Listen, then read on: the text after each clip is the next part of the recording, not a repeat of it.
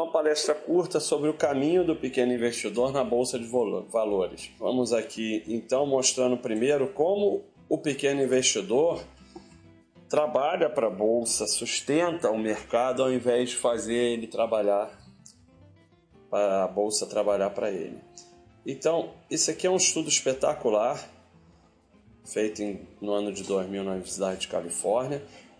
Em branco nós temos a taxa bruta de retorno. E o que se viu é que não importa o quanto você opere, uma vez ao ano, uma vez ao mês, uma vez por semana, uma vez por dia, dez vezes por dia, vinte vezes por dia, a sua taxa de acerto é a mesma. É, é, claro que isso pode mudar de acordo com as circunstâncias, mas a tendência é que a taxa de acerto seja a mesma. O que vai mudar?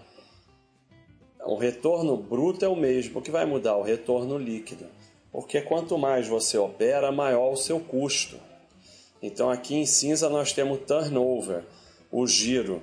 Então, com a mesma com o mesmo retorno bruto, quanto mais o sujeito opera, maior o custo dele, então vai diminuindo o retorno líquido. Então, a princípio, óbvio que não dá para operar uma vez a cada 10 anos, mas a princípio, quanto mais você opera, a única coisa certa é o aumento do seu custo.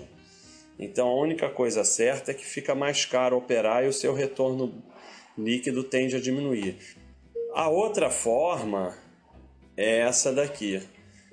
É que o pequeno investidor tende a comprar no topo e vender no fundo.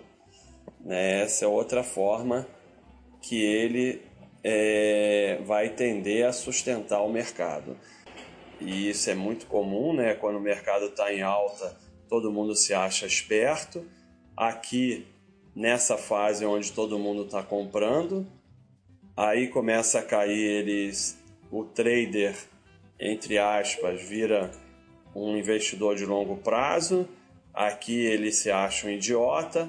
Aqui é o ponto de máximo risco financeiro. Aqui é o ponto de máxima oportunidade financeira. Aqui ele tira o dinheiro da bolsa e vai para renda fixa, seguindo as recomendações que aparecem nessa época, né?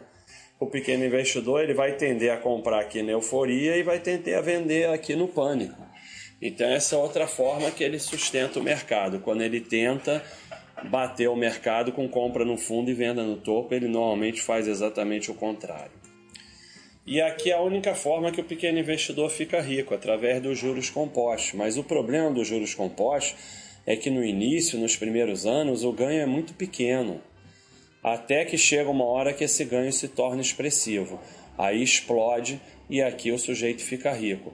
O juro composto pode ser feito eh, na renda fixa, pode ser feito com imóveis e a, a, forma mais eficiente no longo prazo é através da compra de ações de boas empresas e a reaplicação dos dividendos.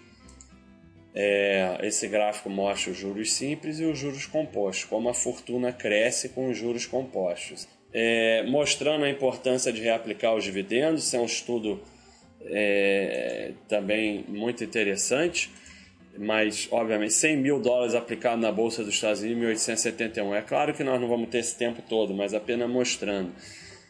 em 2003 teria 250 mil dólares sem aplicar os dividendos e reaplicando os dividendos 8 milhões de dólares. Então, é fundamental e obrigatório reaplicar os dividendos é, quando está numa fase de formação da carteira, senão não vai conseguir formar a carteira, a carteira não vai crescer.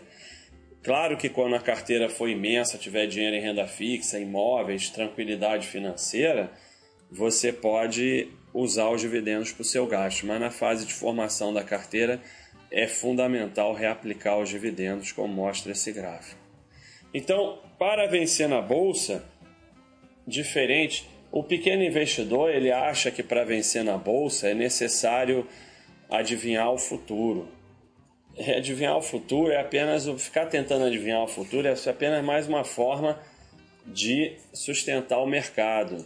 É, o que faz vencer na bolsa não é adivinhar o futuro. Aliás, adivinhar o futuro é um dom que o ser humano não tem. É, em primeiro lugar, uma boa gestão de risco e de capital. Então, tem que controlar risco adequadamente. Só botar em bolsa é, dinheiro que você pode perder alocado para longo prazo. Quanto pode perder, não ficar só preocupado com quanto pode ganhar.